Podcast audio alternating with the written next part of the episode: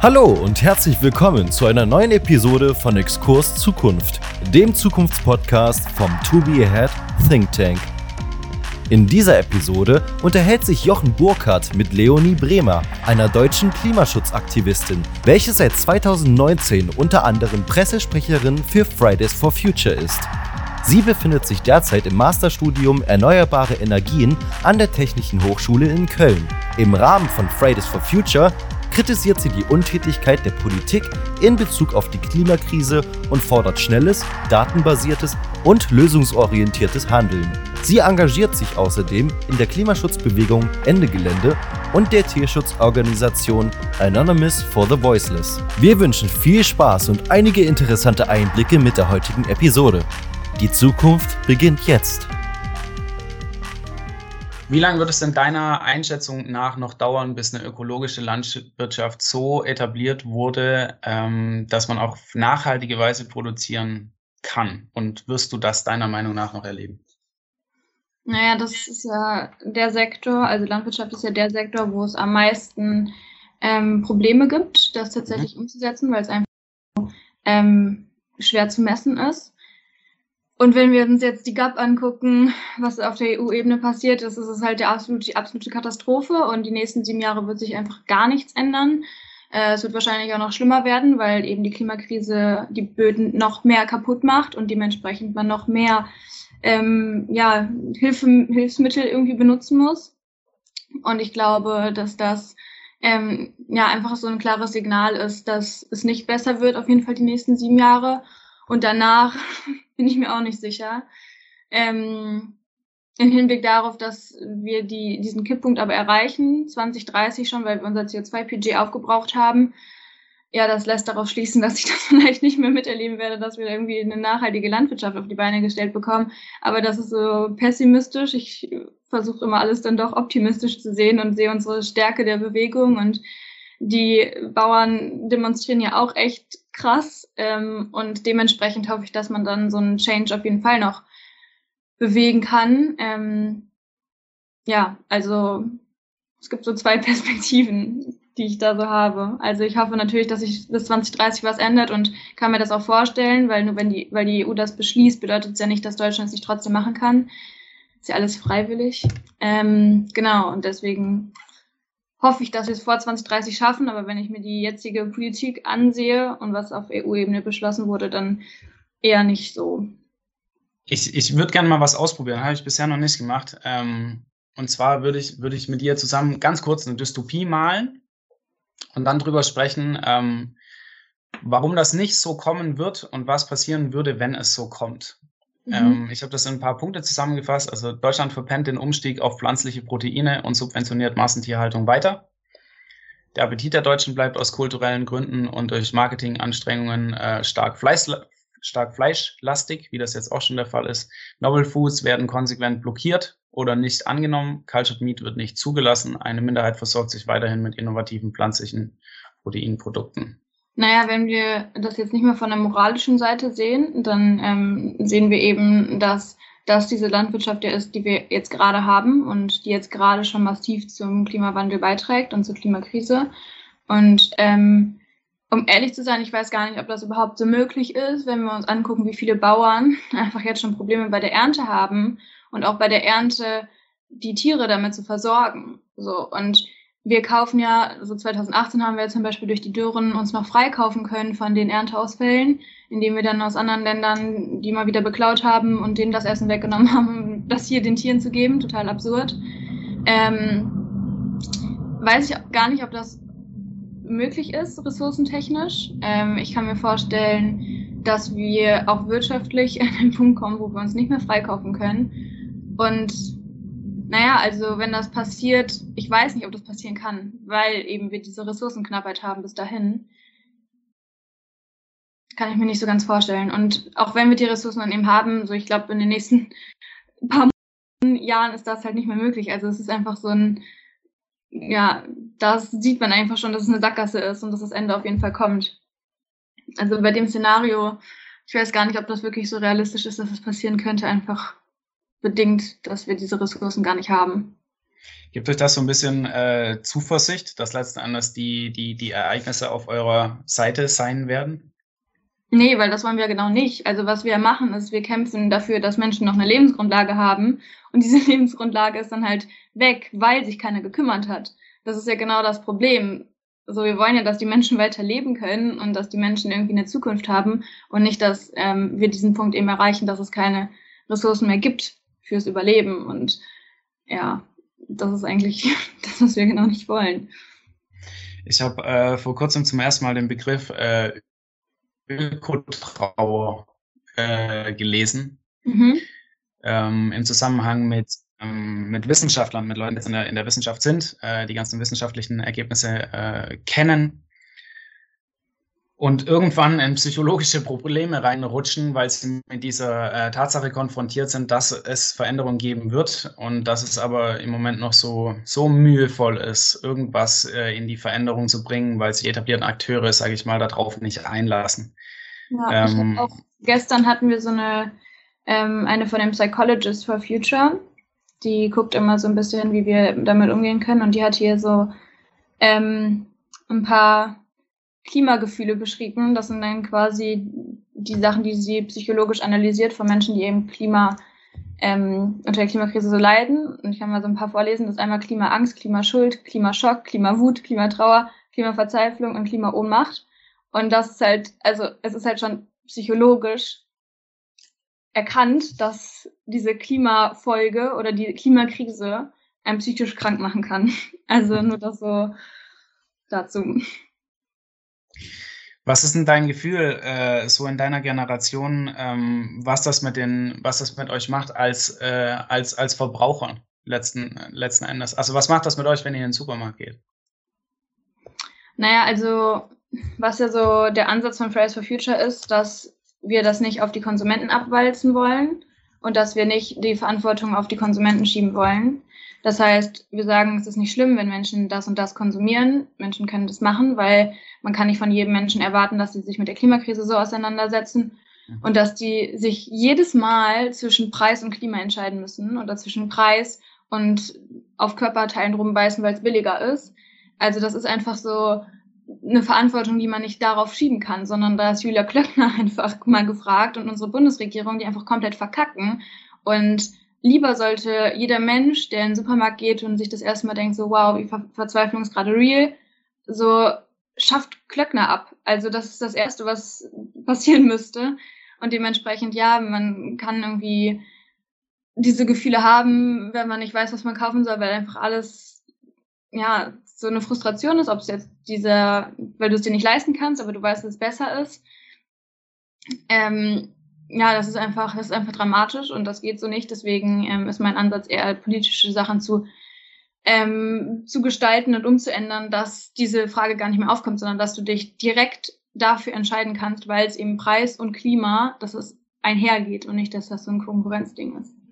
Geht das Preiseinstiegssegment auch so, dass es klimaverträglich ist?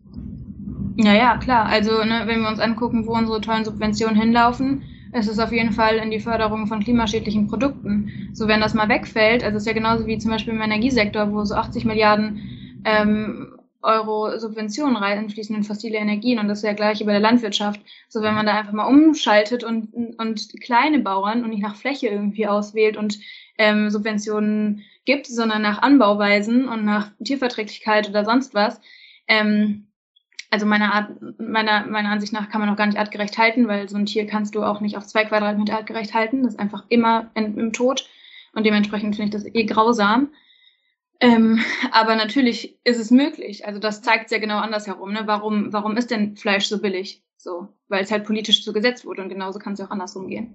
Ähm, wie siehst du das mit, mit, mit Biofleisch im Moment? Ist Biofleisch ein Teil des Problems oder ein Teil der Lösung? Hm. Ja, dieses Biozertifikat, keine Ahnung.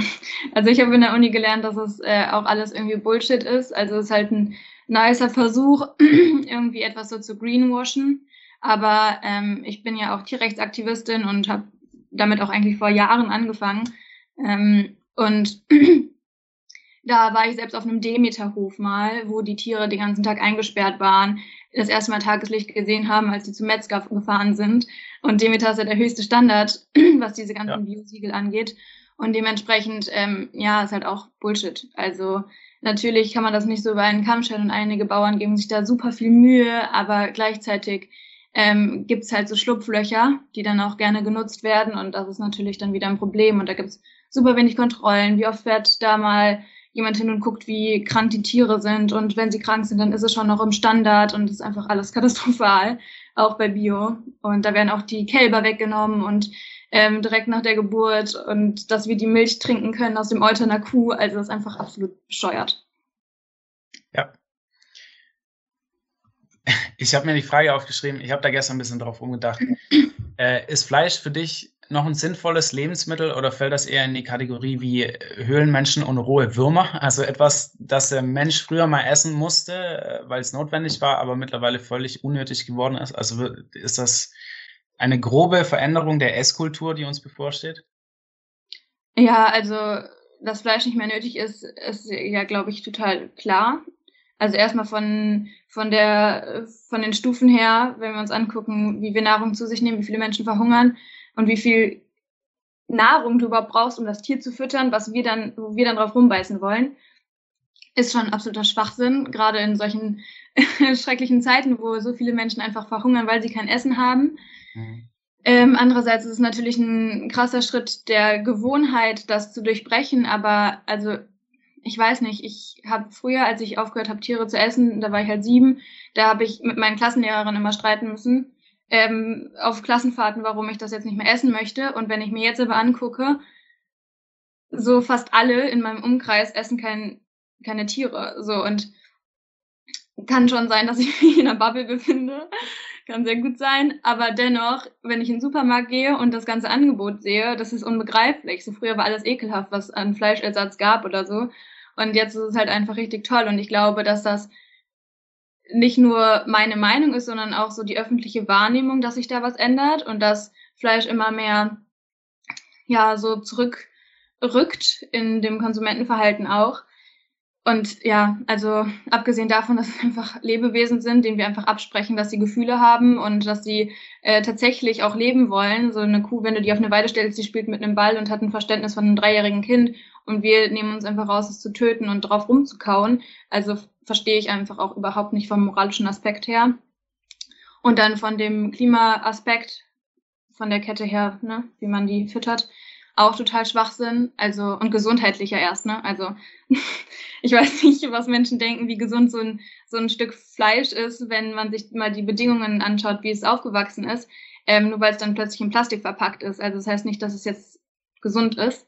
Und das sagt ja auch die WHO, also ja, ne, dass Bacon zum Beispiel in der Kategorie fällt wie Zigaretten vom Krebserregungsverhältnis, also oder Potenzial. Also ja, I don't see that. Glaubst du, dass das äh, Common Knowledge sein wird in der Zukunft? Das alles, was du gerade erzählt hast, ähm, dass äh, Bacon karzinogen ist, dass es im Prinzip einfach ein überholtes Lebensmittel ist. Ähm, du sagst selber, du bist in einer, in einer, in einer Blase. Ich kenne die Blase selber ähm, auch.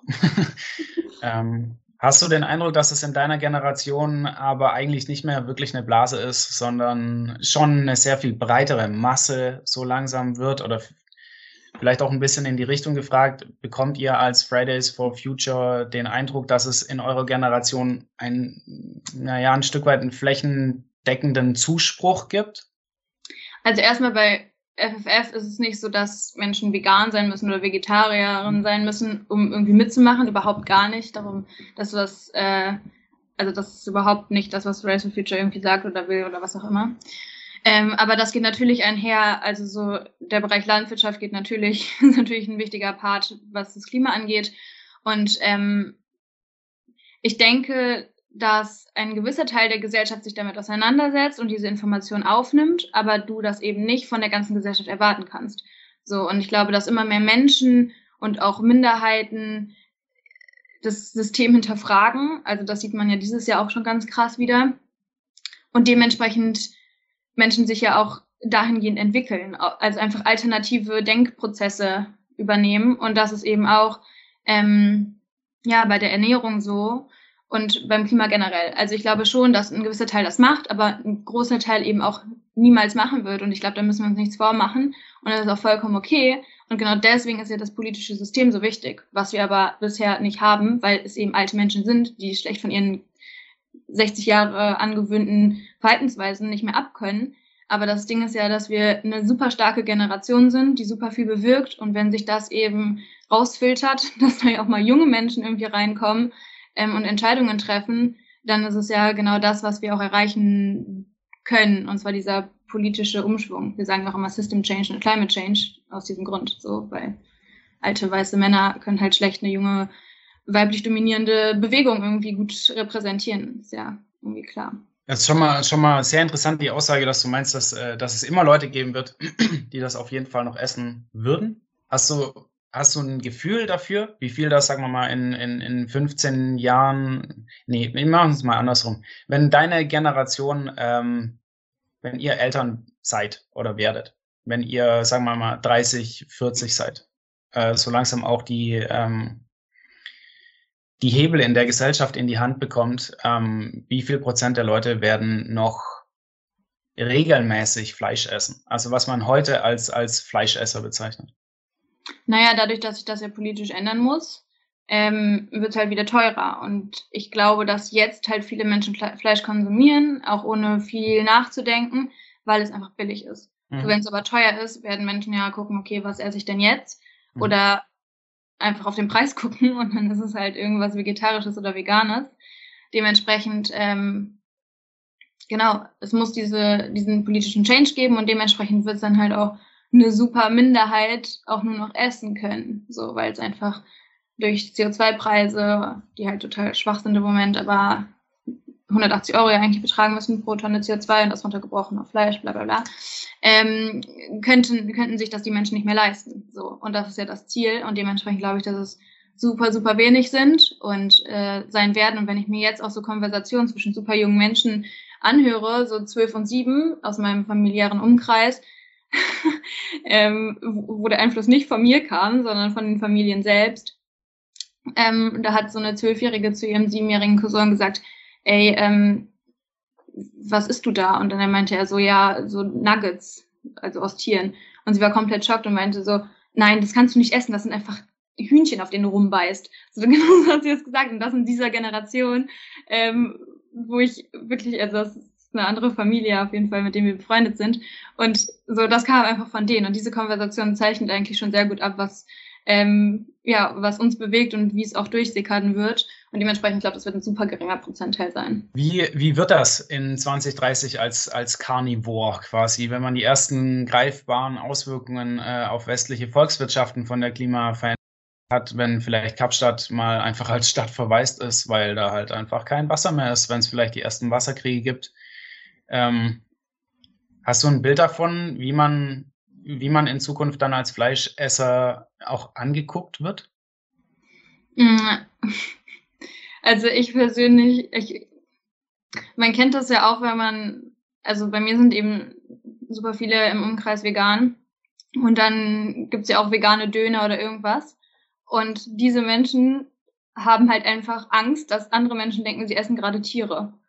So, das ist halt auch schon jetzt so, ne? Dass äh, Menschen, die halt sich vegan ernähren und irgendetwas essen, was eben so ähnlich zu Fleisch schon aussieht und ist, es aber nicht ist, dass die Angst haben, dass andere Menschen denken könnten, sie kauen gerade auf Tieren rum.